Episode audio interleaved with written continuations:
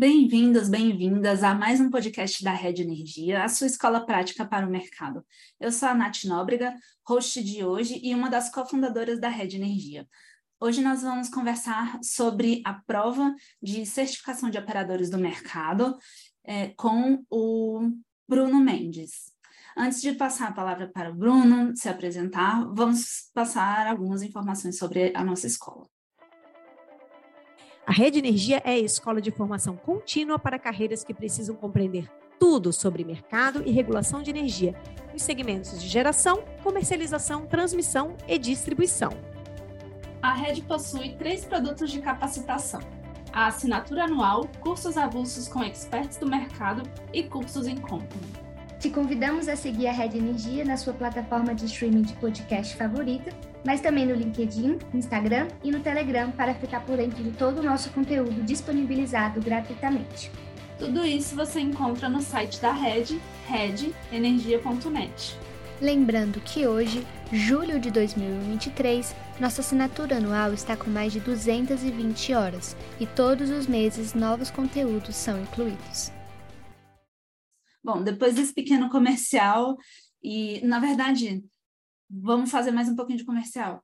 É, é, legal falar que essa prova de certificação de operadores do mercado é algo que dá bastante credibilidade para o seu currículo no setor elétrico, e a Rede aprovou 25% das pessoas que fizeram, foram aprovadas na, na certificação de operadores do mercado de 2022 é, estudaram com a rede. Então, esse número é bem legal. Agora sim, Bruno, pode se apresentar.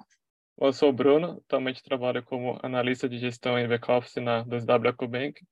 Agora, no último mês de maio, completei dois anos. Eu entrei lá como analista júnior e no último mês de abril fui promovido para analista pleno. Muito bom, Bruno. É, bom, então, em termos de estágio de carreira, você está ali é, é, de júnior para pleno, né? Virou pleno agora. Que o que a gente está fazendo na rede é, é, entrevistar pessoas de diversos níveis de, de carreira que fizeram a prova e foram aprovados, né? Então, a gente já entrevistou o Wolf, que já está com a carreira super consolidada, agora está entrevistando você que está naquele começo, mas um começo bem consolidado, né? E vamos entrevistar outras pessoas. Então, a gente poderia dizer que você está ali, você tem um tempo de mercado, mas também não é muito tempo é. de mercado, né? Você possivelmente precisou estudar bastante, a gente vai explorar isso.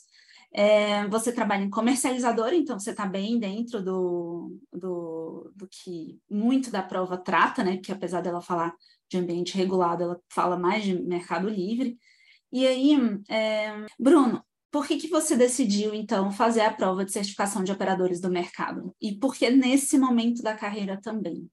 Eu sou formado em engenharia eletrônica, eu me formei em 2019, né? Mas eu sempre me identifiquei mais né, com essa parte de, de, energia mesmo, né? E era algo que eu, que eu gostaria de seguir. Mas né, nessa época, como não estava trabalhando na área, não, não tinha experiência, né, não, não tinha vivência, né, não, não fazia sentido nesse período né, fazer a prova. Mas nessa época de 19, quando eu comecei a conhecer sobre o mercado, já fiquei sabendo né, sobre a prova, mas que era um alvo para o futuro.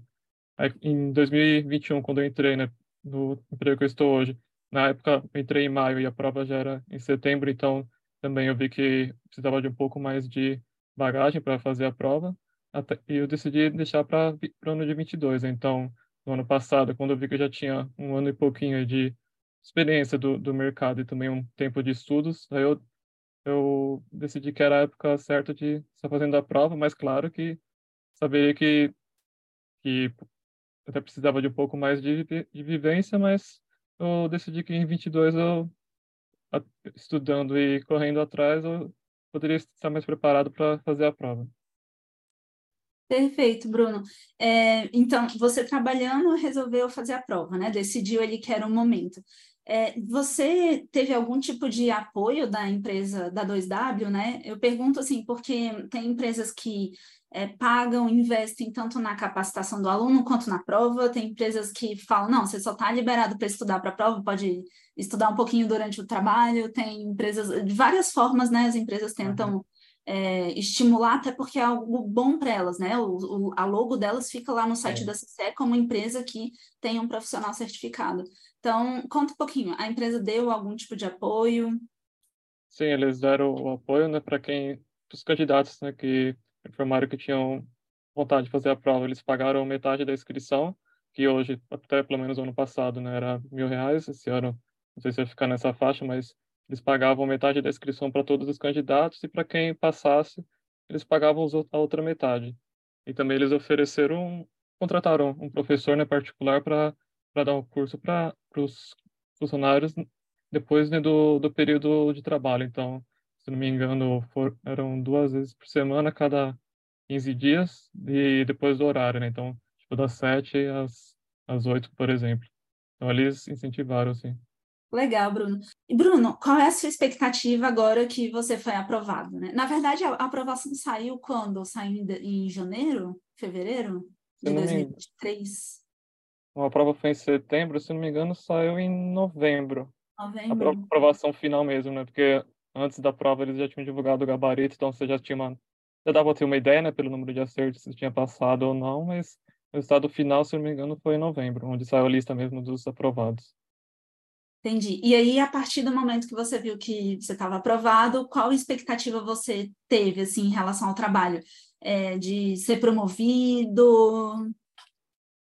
Tem expectativa no, no, trabalho, né, do dia a dia era que a certificação contribuísse, né, para que eu fosse promovido no, no futuro e também como profissional, né, de me destacar também não só no meu dia a dia, né, do trabalho, como, como um profissional também que essa certificação, né, acaba sendo um diferencial, né, para quem atua nessa área. Até tem empresas, né, que isso contribui até para futuros contratos dele, né, de empresas exigirem, né, ou, ou solicitarem que funcionários tenham essa certificação, né, para algum tipo de, de contrato. Né. Nossa, interessante. Então, isso já está afetando diretamente a relação comercial entre agentes. Isso. É, até se, pelo que eu, que eu acompanho, às vezes órgãos públicos ou coisas desse tipo, né, que, que exigem um nível maior de documentação das empresas, eles pedem que, que, a, que a empresa tenha, né, não sei a quantidade, mas que, que uma parte dos funcionários, né, ou quem vai estar cuidando daquele projeto em si, tenha, tenha, sejam profissionais certificados. Né. Legal, interessante. E o que, que você achou da prova, assim, em termos de nível? Você achou um nível fácil, médio, difícil? E por quê? Como, como eu estava, eu me considerava que eu estava preparado, assim, que eu tive, tive um tempo de estudos, né? Eu considerava, eu achei que a prova foi um nível médio, assim, não, não achei tão, tão difícil, né? Mas não tão fácil, mas considerei um nível médio, pelo, pelo nível que eu tinha estudado para a prova. E você começou a estudar bem antes, ou não? Sim, se não me engano, foi uns cinco meses antes, mais ou menos. Uhum. Eu não guardei exatamente o período, mas acho que foi em torno de cinco meses antes. É, o podcast deve sair em junho, julho, o pessoal vai ter mais três meses para para estudar. Então, quem está ouvindo vai começar a estudar agora, corre, já já está atrasado em relação ao tempo que o Bruno estudou. É, e, Bruno, Conta um pouquinho de, de, como era a sua rotina de estudo, assim, porque a prova, ela aborda muitos temas, né? A parte institucional, ACR, ACL, é, riscos em comercialização, e aí são blocos grandes e, e, muito diferentes uns dos outros, né? Como que você fazia para organizar o seu estudo numa gama tão grande de conteúdo que é o que a prova exige? Eu estudava durante a semana, quando eu chegava do trabalho, cerca de uma hora durante a semana, né? Então, de segunda a sexta, em torno de umas cinco horas, e aos finais de semana também estudava por volta de umas dez horas, contando sábado e domingo, né? Aí, como, sobre as trilhas, né? Como, como eu trabalho mais no back-office, então, algumas trilhas já, já tinham uma, ajudavam no próprio dia a dia do trabalho, então, os processos de migração, as partes de encargos, coisas desse tipo já estava mais no dia a dia, mas a parte de riscos ou algo ou trilhas que não não, não trabalhava efetivamente né, no meu dia a dia exige um pouco mais de, de estudos. Eu utilizei bastante assim a parte do material da Red para estudar, então a trilha né, da Red foi fundamental, até porque ela já está organizada né, nos temas específicos, então foi esse o principal que eu utilizei para estudar foi, foi foram os materiais né, da Red e essa trilha de certificação. Então eu começava do, do início ao fim né, de cada trilha, ia fazendo todo o passo a passo né, para me preparar para a prova. Legal, Bruno. Você até tocou num ponto que eu ia, que eu ia tocar na, na próxima pergunta, que é sobre o material da rede, né? É, fazendo uma breve propaganda, outra propaganda, que teve uma no início também, a gente tem um curso hoje preparatório para a certificação, que foi o que aprovou é, 25% né, do, dos aprovados de 2022 são, estudaram por ele, você é um deles, uhum. e, e o, o nosso curso está dividido em trilha, direitinho, todo conforme o edital, né? Tem bastante material de apoio para organizar estudo, tem os simulados, tem as aulas gravadas. O que, que você mais usou em termos de recurso da rede para estudar? Eu pergunto isso porque, assim, a gente está, cada ano a gente vai melhorando a, o curso, né? E então eu tenho feito essa pesquisa com os alunos que fizeram a prova para saber onde a gente deve intensificar o que, que o pessoal mais gosta de, de usar para estudar, para a gente poder melhorar ainda mais. Foi aula gravada, foi e-book de revisão, foram simulados, o que, que você diria? Bom, eu usei um pouco de tudo, assim, mas acho que o principal foram as aulas gravadas e os simulados de provas anteriores também. Né? Acho que eles ajudam bastante a você, pelo menos, uma noção né, de como que eles perguntam e até a forma de, de responder, porque pode, pode ser que tenha questão, né, que tem algum tipo de pegadinha, então a forma como eles gostam que, que respondam também é, é importante. Então, de uma forma geral, eu usei bastante as aulas gravadas e os simulados, né, mas também a parte de, de e-book com resumos também eu, eu usei também no, nos estudos. Então, eu usei um, um pouco de cada, assim, da trilha, mas acho que, de uma forma geral, foram as aulas gravadas e os simulados de, de anos anteriores. Legal. A gente vai colocar mais simulados esse ano, vai colocar de anos anteriores, prova de prova resolvida, né? Coisas que não deu tempo mesmo da gente fazer para o ano passado, a gente vai colocar para esse ano. Legal. Essa parte de provas de simulado de prova dos anos anteriores é, contribui bastante também. Legal, muito bom. O pessoal hoje pode fazer lá no site da CCE, né? Ela, ela oferece esses simulados. Isso, na parte do portal de aprendizado do CCE também tem uma parte da certificação onde eles colocam alguns simulados e também de fica armazenado nas provas dos anos anteriores também com gabarito. CCE disponibiliza também no, na plataforma deles. Legal, legal. Bruno, dica final para quem quer passar na prova em 2023. Além de comece a estudar logo e estude pela rede, o que, que você diria?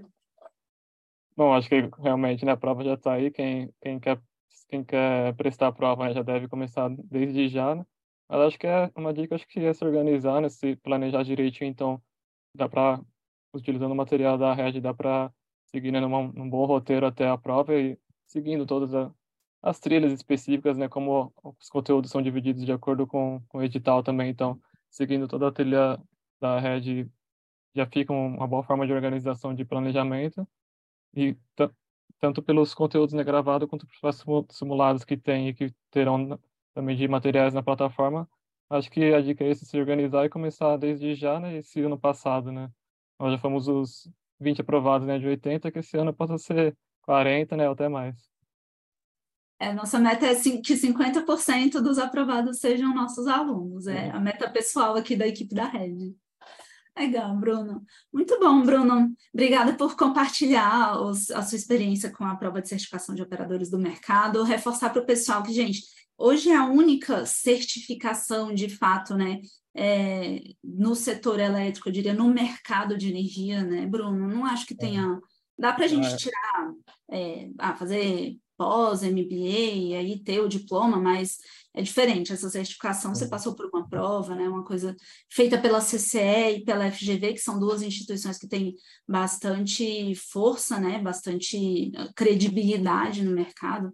Então é algo que valoriza bastante o currículo, né? Dá um up no currículo bem, bem bom. Sim, é uma certificação que é reconhecida mesmo, né? Para quem trabalha nessa área, né? E até as próprias empresas, né? Como você comentou, contribuir para a própria empresa, né? Ter, ter, lá o nome da empresa no site da CCE, então para a própria empresa né, é importante né, ter profissionais certificados. Uhum. Muito bom, Bruno. Obrigada pela participação e Obrigado até a próxima. Até a próxima, ouvintes. Até mais, gente. Este foi mais um episódio do Redcast, que também está disponível no YouTube e na plataforma da Red Energia. Acompanhe o Redcast na sua plataforma favorita e recebam a notificação sempre que adicionarmos um novo episódio. Se você gostou desse episódio, não esqueça de compartilhar e deixar um comentário ou avaliação. Até a próxima!